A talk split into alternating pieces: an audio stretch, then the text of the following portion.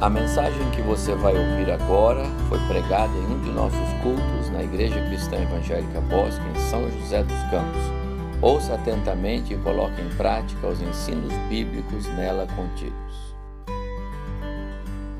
Aprendendo a ouvir Deus. Se você tem o boletim, se alguém não pegou e quiser erguer sua mão, vai chegar para você aí um boletim com certeza.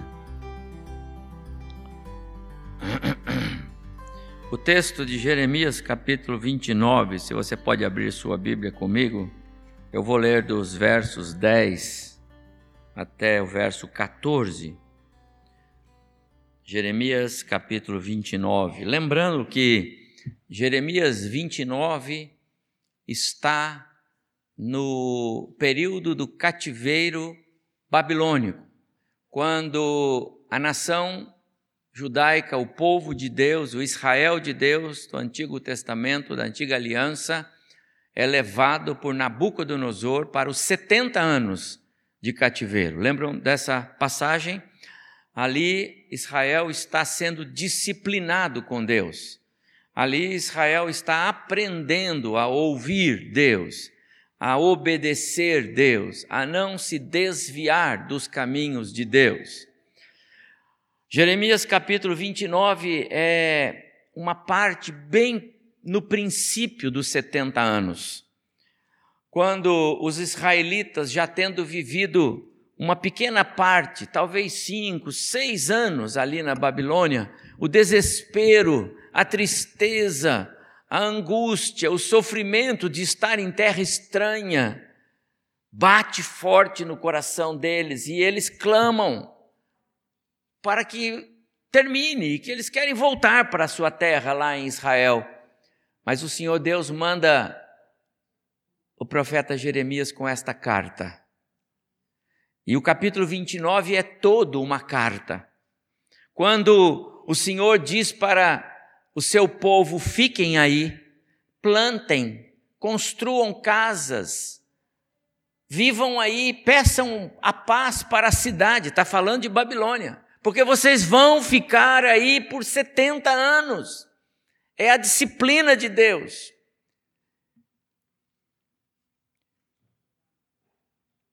Às vezes, Deus faz de maneira muito clara a manifestação da sua disciplina. Neste caso, ele não economizou, não não deu contornos, ele simplesmente disse para o povo: vocês vão ficar 70 anos como escravos numa terra estranha. Era a disciplina pelo desvio, pelo abandono, pela desobediência, pela infidelidade, pela idolatria. No meio desta carta, porque Deus é Deus de misericórdia, Deus é Deus de amor, Deus é Deus de bondade, de graça. No meio desta carta, Deus faz com que aquele povo perceba que ele não disciplina para destruir, ele disciplina para construir. Deus não tenta para derrubar, Deus prova e ensina para erguer. E então, no meio desta aflição, e no meio desta carta informativa e segura, Deus também diz assim no verso 10 do capítulo 29 de Jeremias: Assim diz o Senhor, logo que se cumprirem para a Babilônia setenta anos, atentarei para vós outros e cumprirei para convosco a minha boa palavra, tornando a trazer-vos para este lugar. É a misericórdia dele. Eu é que sei que pensamentos tenho a vosso respeito, diz o Senhor. Pensamentos de paz e não de mal, para vos dar o fim que desejais. Então me invocareis. Passareis a orar a mim e eu vos ouvirei. Buscar-me-eis e me achareis, quando me buscares de todo o vosso coração. Serei achado de vós, diz o Senhor, e farei mudar a vossa sorte. Congregar-vos-ei de todas as nações, de todos os lugares, para onde vos lancei, diz o Senhor, e tornarei a trazer-vos ao lugar donde vos mandei para o exílio. Até o verso 14. Que o Senhor nos abençoe. Eu quero aproveitar esta manhã e o artigo que eu coloquei em nossa pastoral de hoje. Mais um dia histórico para nós brasileiros, não é? Novamente, neste domingo 28 de outubro, o Brasil está nas urnas para escolher o seu presidente, o homem que vai governar o país pelos próximos quatro anos. Assim esperamos. E eu botei aqui, mais uma vez, Deus então nos dá a oportunidade de exercitarmos os ouvidos da nossa alma. Mais uma vez, à nossa frente, temos a chance de praticarmos escutatória com Deus, ouvir Deus. Será que nós estamos ouvindo Deus para exercermos com segurança o nosso dever cívico nesta manhã ou nesse dia? Ouvir Deus e conhecer a vontade e os planos dele a despeito de todas as notícias que são veiculadas sobre os bilhões de recursos financeiros gastos pelos partidos políticos, e ainda apesar da influência fortíssima da mídia e das redes de comunicação na opinião popular, temos um Deus que é soberano, o Deus que verdadeiramente governa céus e terra, o Deus do sobrenatural, o Deus que tudo faz segundo os seus planos, que são infalíveis. Que bom seria se neste domingo ímpar na história da nação brasileira, o povo se curvasse diante de Deus, o Deus Senhor, Criador. Que bom seria se brasileiros se apresentassem inconformados como escreveu Paulo em Romanos 12, 2, inconformados com esse contexto por onde a nação vai e decididos a se apresentar diante de Deus transformados. E quem se apresenta transformado também pede, Deus transforme o nosso povo. Vou parar um pouco aqui na minha pastoral. O que Deus tem reservado para a nossa pátria, meus amados irmãos? como será o futuro desta nação, como diz uma música muito bonita cantada por aí. Como diz o texto que nós lemos agora, que planos tem o Senhor para nós? Afinal, aqui no verso 11 ele diz: Eu é que sei, então ele sabe. Eu é que sei, então ele já tem. E o nosso Deus é um Deus de planos eternos. Logo, ele já tem planos estabelecidos na sua eternidade passada para nós, como nação brasileira.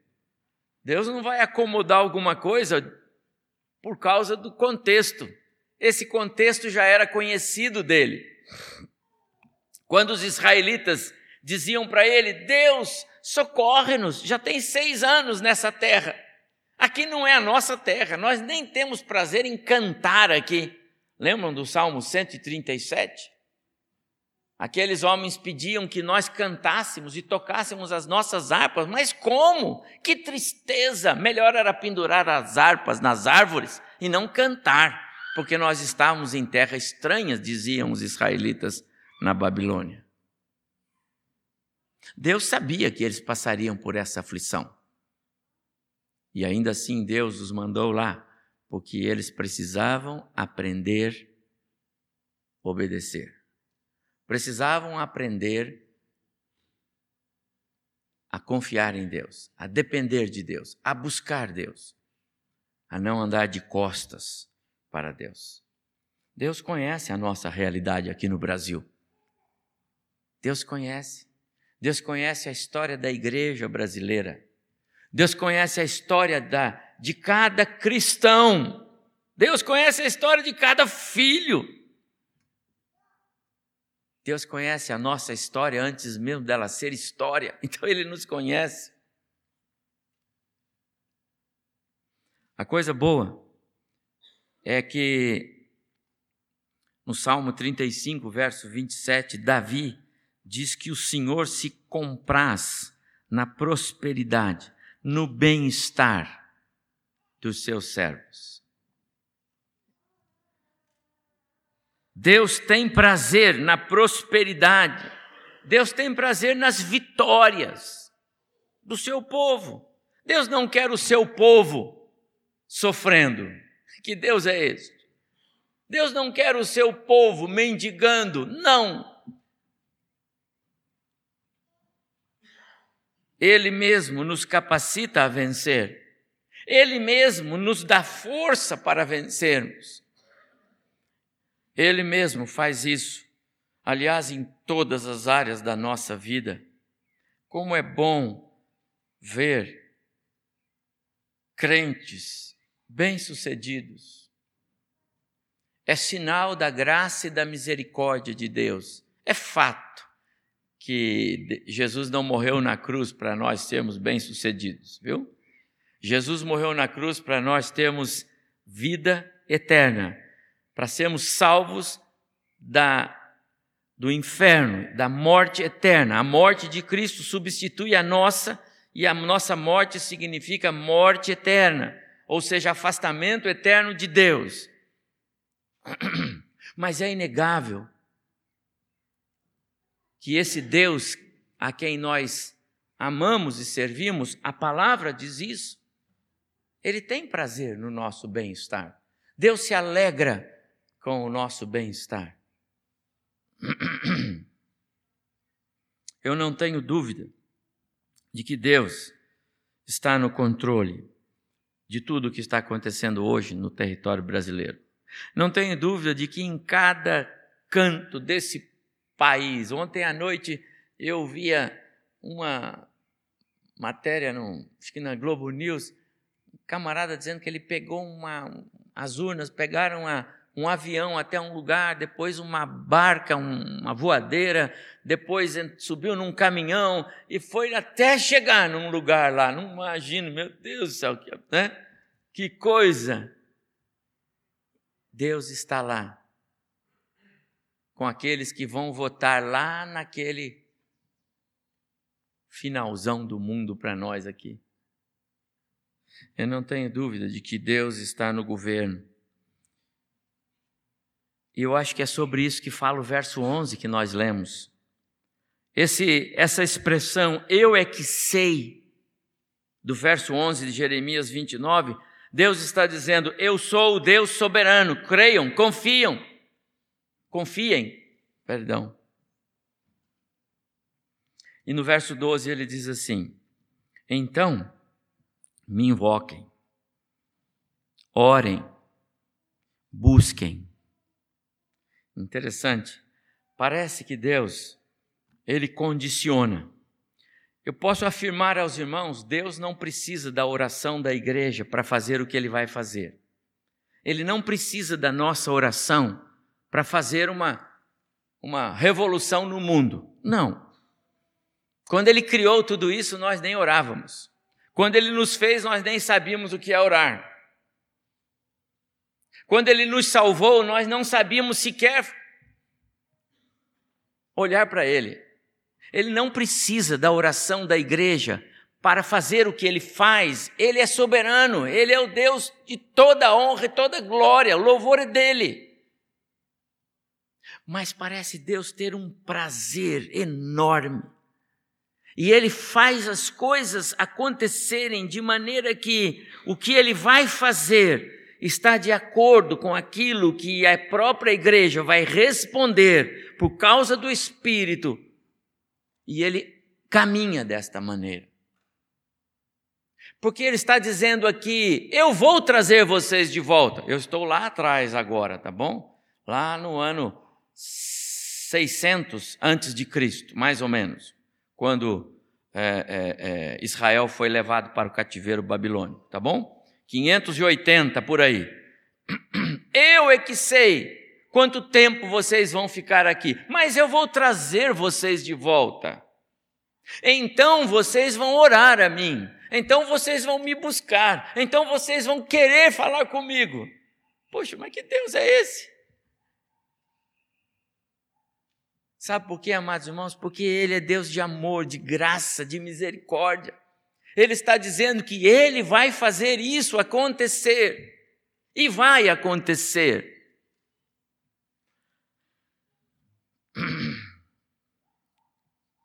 Deus condiciona por livre, espontânea vontade e plano o seu agir a resposta dos seus filhos em obedecer, em honrar, em depender dele, em se aproximar dele, em se curvar diante dele, em confessar pecados, em arrepender-se de maus caminhos. Deus faz isto.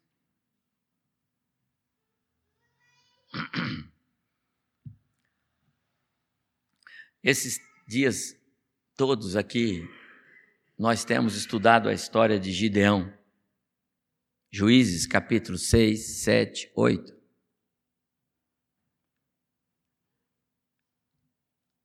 Quando Gideão é o homem dependente de Deus, quando Gideão é o homem que se apresenta é, é, ansioso por ter certeza de que Deus quer algo dele quando Gideão aparece como aquele homem que quer o tempo todo falar com Deus.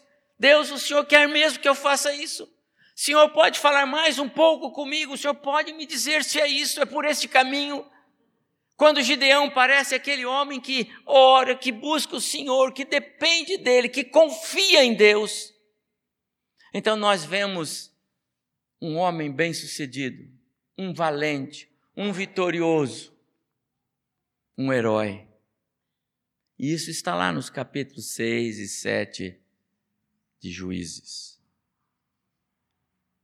De repente, Deus concede a Gideão uma, uma vitória sobrenatural, com 300 homens, segurando em suas mãos tochas, jarros e cornetas. Com esses 300 homens, Gideão destrói um exército, Deus destrói, de 135 mil soldados. Está lá no capítulo 7 de Juízes. 15 mil fogem, e os outros 120 mil são destruídos. O valente Gideão entra na história como um herói. Ele obedeceu ao Senhor, ele seguiu os planos do Senhor, ele seguiu a estratégia de guerra do Senhor. Na verdade, ele não fez nada além daquilo que o Senhor disse para fazer, do plano que o Senhor tinha passado para ele. Só que, meus amados irmãos, quando termina esse capítulo, a história muda por completo. E o Gideão agora ele é um outro homem autoconfiante. Afinal, ele liderou uma batalha de 300 contra 135 mil soldados, armados até os dentes. E Gideão sai agora para pegar os 15 mil que sobraram. Deus não disse para ele ir atrás dos 15 mil. Em nenhum lugar está escrito que ele deveria pegar os 300 homens cansados, e sair atrás dos 15 mil, que na verdade já tinham deixado o território de Israel. Eles já tinham atravessado o Jordão, eles já estavam nas terras do, do deserto. Mas o Gideão vai lá com seu exército de 300 homens, atrás daqueles 15 mil. No caminho, ele vai deixando um, um rastro de ódio, de raiva, de desequilíbrio, passando por povoados que é, não tem nada a ver com a história, mas ele vai na volta destruir esses outros povos. Porque ele já não precisa mais de Deus. Ele não precisa mais da ajuda de Deus. Agora ele confia nele mesmo. Sabe, meus amados irmãos, a questão não é como o futuro governo brasileiro seja é, quem nós queremos ou não, queiramos ou não, não é como eles vão iniciar um novo governo. Eu acho que nós temos que orar muito para que Deus tenha misericórdia de nós e nos dê um governo que não tropece no meio da sua gestão, que não se desvie eu gosto muito de ver quando homens que são é, candidatos a posições de liderança, seja no país, seja na igreja, se apresentam como se apresentem como é, homens que vão resolver e cuidar dos interesses da nação. Mas depois a soberba, a o comodismo, o poder nas mãos, a corrupção. E aí as coisas voltam e às vezes piores. Essa semana eu tenho orado aqui com os irmãos na igreja, nas nossas reuniões de oração da semana, bastante nesse sentido. Queremos que Deus nos honre com um governo que possa cumprir quatro anos de um bom governo para a nossa nação. Há muita tarefa, há muito trabalho, há muita limpeza para ser feita, há muito trabalho.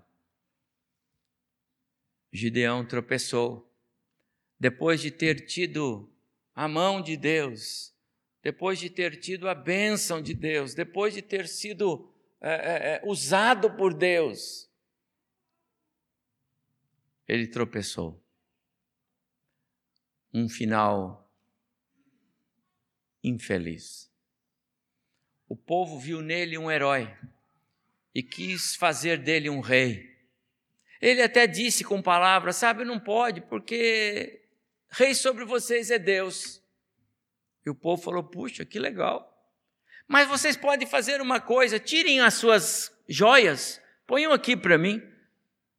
E aí ele constrói com aquelas joias um objeto de adoração. E esse objeto afundou o povo na idolatria. Hum. Acabou de dizer: o, o, o rei de vocês é Deus, mas faz um objeto de idolatria e leva o povo para o fundo do buraco. Sabe por quê? Porque ele não terminou bem. Infelizmente, ele começou bem Infelizmente, ele, ele teve um princípio muito bom. Estava lá trabalhando no trigo e Deus foi falar com ele através da manifestação sobrenatural do anjo do Senhor, animou, fortaleceu, equipou, fez ele crer que Deus estava mesmo chamando. Mas depois de tudo feito, o homem de novo se corrompe. Aquele que está em pé, diz a palavra, veja, cuidado para não cair. Paulo escrevendo a Timóteo diz: tem cuidado de ti mesmo, Timóteo. Cuida de você, cuida da doutrina, cuida do seu caráter.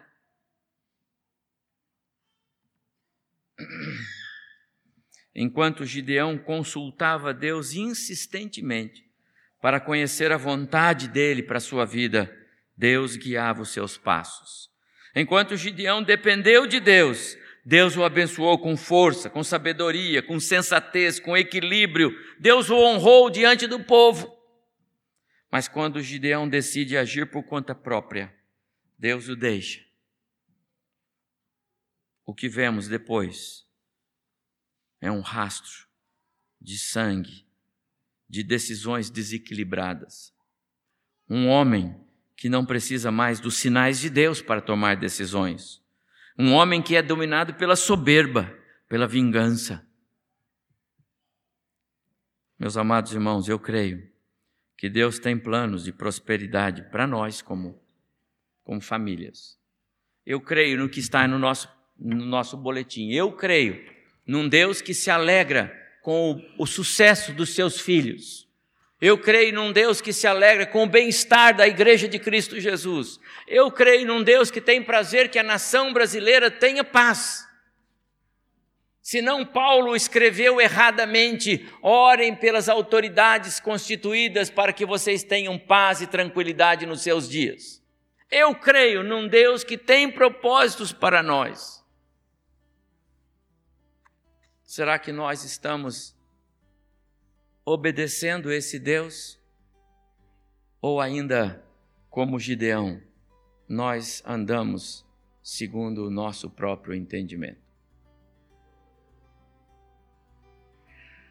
Eu termino a pastoral assim: as promessas do Senhor são ainda maiores. Ele tem pensamentos e planos de esperança para nós. E como precisamos restaurar a nossa esperança de vermos um Brasil melhor, um governo melhor. Uma volta ao início de tudo, quando lá na criação viu o Senhor tudo quanto fizera e eis que era muito bom. Deus não fez o mundo do jeito que ele é hoje. Isso é fruto do pecado. Não tenhamos dúvidas, prezados irmãos, irmãs. Deus tem planos de um futuro melhor para aqueles que o amam. Ainda que tudo ao redor indique o contrário. Dele é a grandeza, o poder, a vitória e a majestade, porque dele é tudo quanto há no céu e na terra.